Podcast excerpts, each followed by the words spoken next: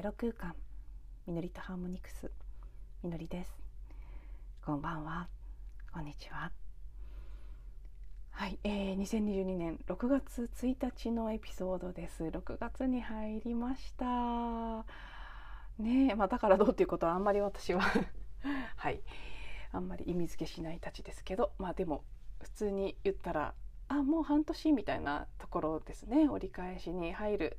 真ん中の月になったわけですがまあそうですねうん数字としてどうこうという以上に私がすごく感じているのはやっぱり5月とは全然違うなっていう感覚ですね。5月はなんかどっしり重たいなーっていう感じがずっと続いていて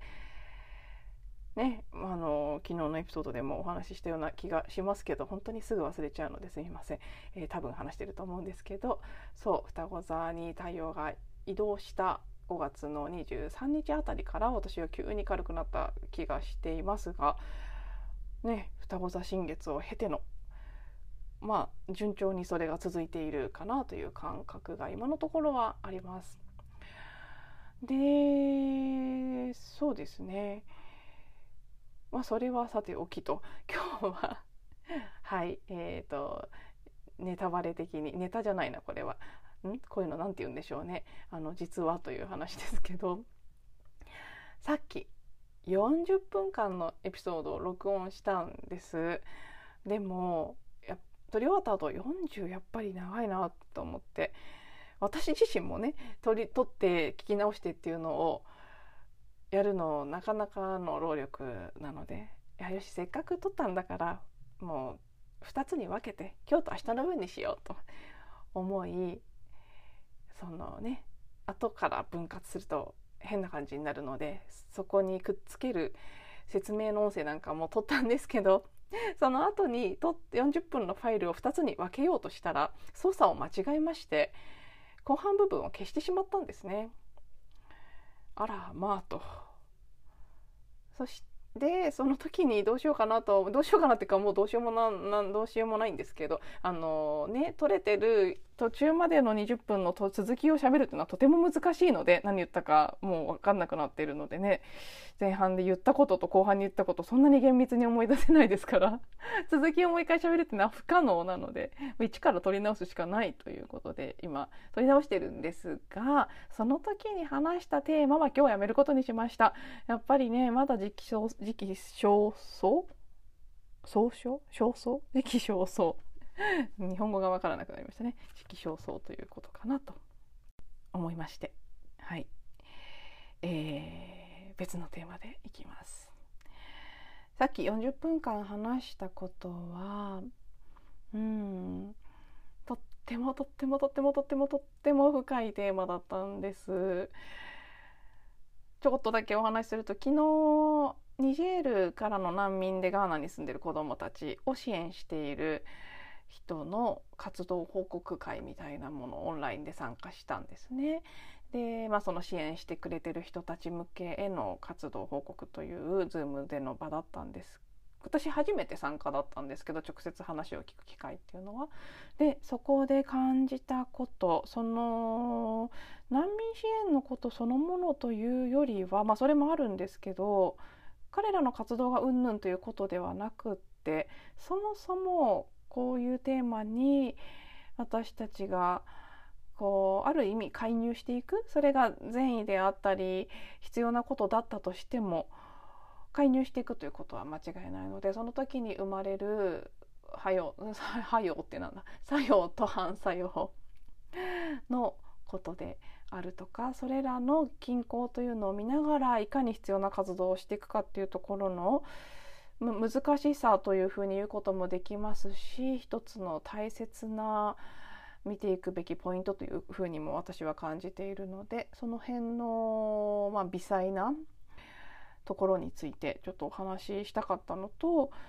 昨日知ったいろいろなことを通して改めて今のこの世界のそもそもの不均衡あのちょっとだけ中身お話ししちゃうその難民のこと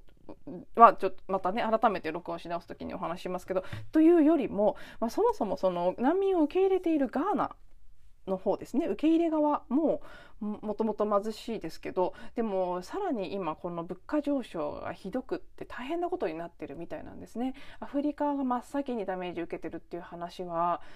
あのニュースでも聞いてたんですけどやっぱり実態かなり深刻なものだということが昨日直接話を聞いて伝わってきたでそのことそのものをうんぬんというよりはもうそこからね私は本質の方にどうしても意識がいっちゃうタイプなのでそもそも世界はどうしてこんなことになってるんだっていうかどうしてこんなにアンバランスで。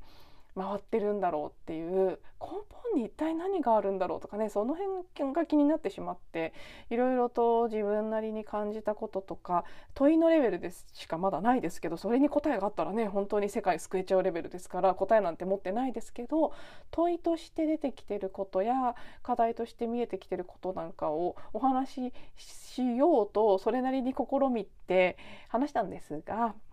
うん、まあまだだということですね。もう少し熟成させようと。そして自分の中でちゃんとクリーニングせよということだなというふうに受け取りましたので、はい、それは改めて別の機会にお届けしたいと思います。なので今日何話そうかなと思った時にこれもお話ししたいことではあったんですけど昨日のエピソード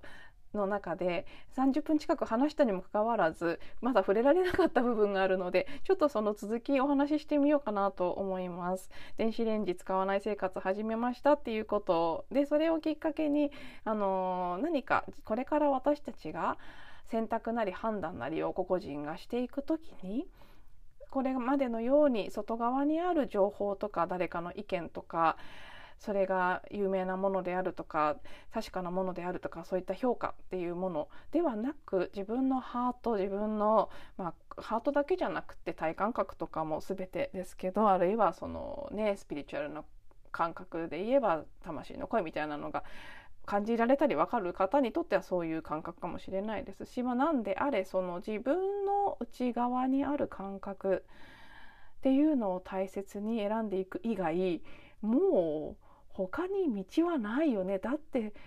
何が正しいとかどれが絶対的な情報だとか全くわからない時代に突入してしまったものっていうところのお話をしたんですね。でそのぴったりフィットというね私自身の最近のキーワードでもあるんですけどそこの感覚分かりやすくその電子レンジの例えで言うと電子レンジが危険か危険じゃないかは分かりませんと。私は知りません。知らないし結局どっちかの意見を言ってる人はその視点で見てるだけなので絶対どっちを信用できるなんてことはないので分からないけれども私はどっちの温めたご飯が食べたいですか？って言ったらどんなに手間がかかったとしても絶対電子レンジを使わないで温めた方が食べたいですって 私自身の内側の声がはっきりこっちですって言ったので、まあ、それが私にとって選択になりましたと。でそういう感覚で選んでいくっていうことがこれからこれから例じゃないこれから増えていきますしすいません。最近ちょっと滑舌がおかしくて。もともと家ですいませんあの家族と喋ってる時とかもよくおかしくなるんですけどはい録音時も変なことが起きてますね。はい。落ち着いて。えーとそうこれからそういう選択が増えていくしそういう選択しかできなくなっていくんじゃないかなっていうことが、まあ、昨日までの話ですね。そして、まあ、何を言いあの話しきれなかったかっていうとその時に一個注意点があるなって私自身ね、自分の事例で自分の体験を通して感じるここはでもちょっとこう注意マーク付きだぞっていうところがあってその補足をお話ししようと思うんです。あのそうぴったりフィットの感覚を探していくハートの声なり体の声なり魂の声を聞くっていうことが大切でそれだけが確かなこう頼るべきものになっていくっていうことはあるんですけどあのー、そのねぴったりフィットかどうかっていう感覚？そこにうん何て言ったらいいでしょうね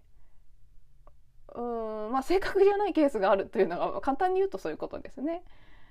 で、まあ、もちろん私もそうですけど皆さんの中にも自分が何を望んでいるのかわからないという感覚をお持ちの方もらっしゃると思うんです。はっきりね自己革新の度合いが強くて私これ絶対やりたいですとかこれ私大好きですとかそういうのがすごくあるタイプの方もいれば常にそういうのがあんまりないというタイプの人もいます。これはもうホロスコープとかにも傾向が現れることですし個人の特性としてもともと持ってるエネルギー的な性質としてその違いはあるのでざっくり分けてどっちっていうのがあるのでで私もあのそういう自己革新の度合いが低い人間なので。もしね聞いてる方の中にもそういう、えー、でもそうは言っても何が自分にぴったりフィットかよくわからないのが悩みなんですみたいな方がいらっしゃったらもう本当に気持ちはよくわかりますっていう感じなんですけど、まあ、もちろんその声を聞くっていう練習をしていくその筋力を、まあ、育育んでいくもうそこはもう練習しかないっていう感じなので私は経験上言えることは。間違えつつやってみてやってみたらフィットしなかったすると思って選んだけどしなかったとか時間の経過とともに変わってしまったってことは絶対あってそれもどれも全然無駄なことではないのであ違ったって思ったらもうその瞬間軌道修正すればいいだけっていうこと。でその精度を少しずつ自分で確認していってあげるしかないよっていうことなんですけどそのあの自分が何を望んでるか分かんないっていうタイプというかねそういうこととはまた別に多分これはいつもお話ししてるホポノポのセルフアイデンティティするホポノポの的な観点で言えばいわゆる記憶私たちのあの無意識の中にある一種のデータみたいなものがあってそれが働いてることによってって判断というか感覚自分が感じてる感覚そのものが曇ってしまってるケースがあるっていうところ。が、まあ、今日その注意マークの部分はそこかなと思ってるんですね。で事例があった方が伝わると思うのでお話しすると例えばです。ちょっとお恥ずかしいお恥ずかしいかわからないけどこんなこと言っていいのかなって思いつつ話しますが例えば私の場合コーチングというお仕事。長年やってます。もうあの見習いの期間も入れれば8年ぐらいやってます。でそれであのお金も頂いてますし一定数ね元クライアントさんも現クライアントさんもいらっしゃいます。なのでこんなこと言うのはばかられるんですけどコーチングのセッションはほぼ毎回やる前。ああ私本当にこれやりたいのかな。この仕事っていう意味ですよ。そのクライアントさんとその日話すことっていうよりはこの仕事私にぴったりフィットじゃないんじゃないか。ね簡単に言うと。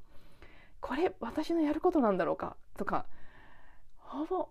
毎回出てきます。今でも。昔からずっとそうなんですけど、まあ、何回も出てきます。で実際それで一旦やめようとした時期もあります。あ違うんだこれはってそれこそねそのぴったりフィットの感覚自分にしっくりくるかみたいなところにこだわりすぎてそうじゃないからこれはやらない方がいいんだになっちゃった時もあるんですね。でもやめてみて感じたことや起きたことですね。実際その後。を私なりにまたそれも客観的にそしてクリーニングなんかをちゃんとしつつ見ていった時にいやどうも自分の中で本当にこれなのかって思う気持ちは常にあるけれどもどうもやってた方がいいと。私自身の調子もいいし実際ご縁のあるクライアントさんが来てくださる。でその方たちに起きる変化なんかを見ていてもこれはやった方がいいことなんだっていう感覚。それがね時間をかけて徐々に腹落ちしてきて今ではもうそれは一旦納得してることなので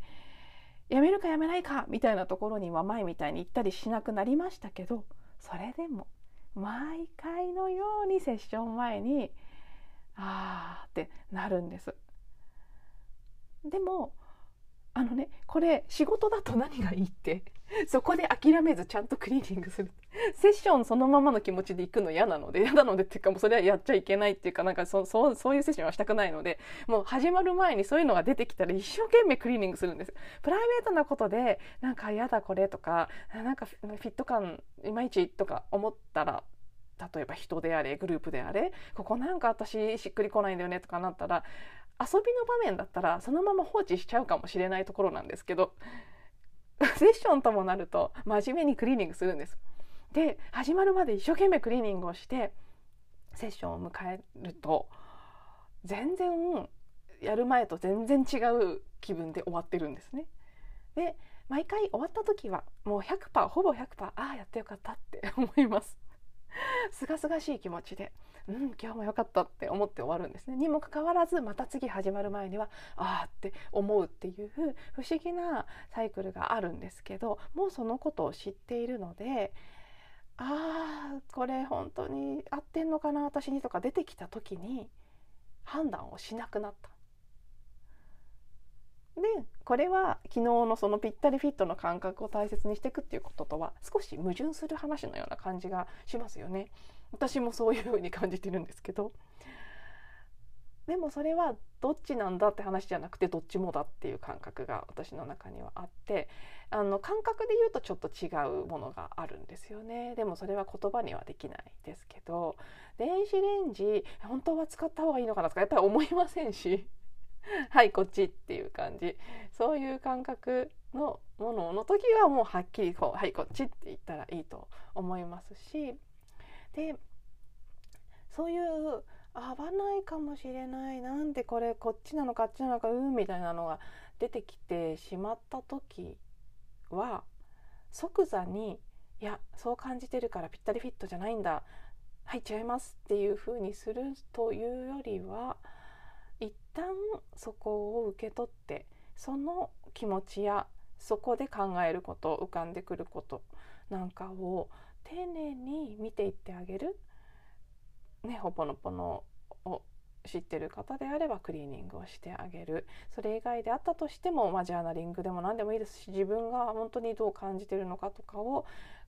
ねこう俯瞰してみてあげるとかでもいいと思いますし私はねホーポノポノがシンプルな手法としてすごく好きなんですけどそれに限定されないとは思うので何らかの形で見てあげる浄化っていうのができる方あるいはねなんかこうなんでしょう霊気であれエネルギーワークであれ何かそういうのができる方であればそれで思考のあのメンタルボディにあるいろいろな雑念とかをクリアリングしていってあげたりあと感情の側にある時もありますね。そこにある過去の何か何か関係ないものが付着しててそういうふうに感じてるっていうこともあるわけですからそれらを取り除いていってあげる。そしてその時何が起きるかなんです。自分がどう思うかとかって関係なく。私も別にクリーニングしていてよしやっぱりコーチング大好きやりたいとかなるわけじゃないですよ。だけど結果起きることはああいいセッションだった。まあ、いいとか悪いとかじゃないですけど、まあ、感覚としてですねあの気持ちのいいという意味です。ね。こうスッとこう起きるべきことが起きたっていう意味での、うん、よかったっていう感覚が得られたりうん。クライアントさんのフィードバックが聞けたり実際変化を見ることができたり私自身の変化もありますセッションの後のが見られたりすることを通してあこっちでいいのねってもう一回確認できるっていう感覚ですね。そういう風になってくケースもあるのでまあシンプルに言うとなのでぴったりフィット自分にとって何が心地いいかとか自分にとっててうんまあ何でしょうね。一番ありきたりの言葉で言えばどっちが好きかとかでも好き嫌いも記憶だって言われちゃうとまた複雑になっちゃうんですけどまあそうなんですけどでもうん、好き好きだから好きよりは心地いいかとかの方がより近い感覚ですかね。どっちが心地いいかどっちがスッとこうね自分が整うような感じがするかとかいいろいろねキネシオロジーとかで体感覚で確認する方法もあると思いますし具体的な手法としてはその自分が本心でどっちを望んでるのかとかね何を望んでるのかっていうのを導き出す方法は様々あるので いろんな形で場面場面で試してみればいいことかなとは思うんですけどただしというのがそう今日お話しした部分ですね。フィットにこだわりすぎてフィットしてないって思い込んで切り離してみたらそれ違ったっていうケースもありますよっていう私の失敗事例で それを元にするとですね自分に合ってるとかこれが自分は好きなんだとかこれがあると自分は幸せなんだみたいなことも時には思考や感情が作り出したうーんまあ幻想であったりするケースもあるし全部がそうじゃなくても、まあ、好きなのはそうだしこれが合うとかねいいっていうのは事実だとしてもその中のどこかに無視してしまっている潜在意識の声。そうは言ってもここはちょっと疲れるよとか何かあるのを見逃してしまうケースとかもあるのでそしてさっきも言いましたけど変わっていくこともあるので。そう。なのでフィットするかどうか自分に一番ぴったりくるしっくりくるっていうのを大事にしていくんだけどそれにこだわりすぎはしない。でそうじゃないそういう感覚で来ないこともあるフィットしてないかもって思ったけれどもそれは単なる記憶でそこをクリーニングしていった時にまた違う感覚が訪れるというケースもあるので。ななんであれねやっぱりあの私はクリーニング推奨派なのでほぽのぽのねあの一一番最強のツールじゃないかって私は勝手に思っているのでおすすめですけど別にいいんです。そこじゃなくてもね。でも私の場合で言うと何であれ確かにこの自分のフィット感っていうのを頼りにしていくんだけれどもその時もクリーニングすることは忘れない。なのでフィット感で、あのー、蒸し器の方がいいっていう結論出ましたし全然それ変える気ないですけどでもだからといって電子レンジ悪いをクリーニングしないわけじゃないんです。それもうーん。ね。だから 昨日の話の延長でいくと結局確かに蒸し器で温めた方がご飯ご飯美味しかった。それは事実なんですけどね。あの察しのいい方はお気づきだと思いますが私がそう思ってご飯を温めている限りそっちの方が美味しくなって当たり前というふうに考えることもできるんですね。そこまでいっちゃうと複雑になりすぎるからそんな突き詰める必要ないですけどその私たちの意識が作用してしまうということで言うとそれもまあ一つありうる。なのででもそんなことずっと考えてたらもうね頭痛くなりすぎてもうがんじがらめで動けなくなっちゃいますから。それはちょっと思ってうんうんって言って置いておきつつの。でそう。電子レンジ。この電子レンジさんもね一つのアイデンティティとして電子レンジさんが悪いわけじゃない。それが悪いという記憶がある。それもまた事実。でそうは言っても私はこっちを今選択してみる。ただそれだけっていう感じですかね。はいこの新しい時代のことは言葉にしようと思うとどんどん泥沼に入るような感じになって全くもって難しいもう何も喋らない方がいいんじゃないかと思うことも多々ありますがはい意味わからないところもありそうですが何かしら感じ取っていただけていたら幸いです。では最後まで聞いていただいてありがとうございます。また次のエピソードでお会いしましょう。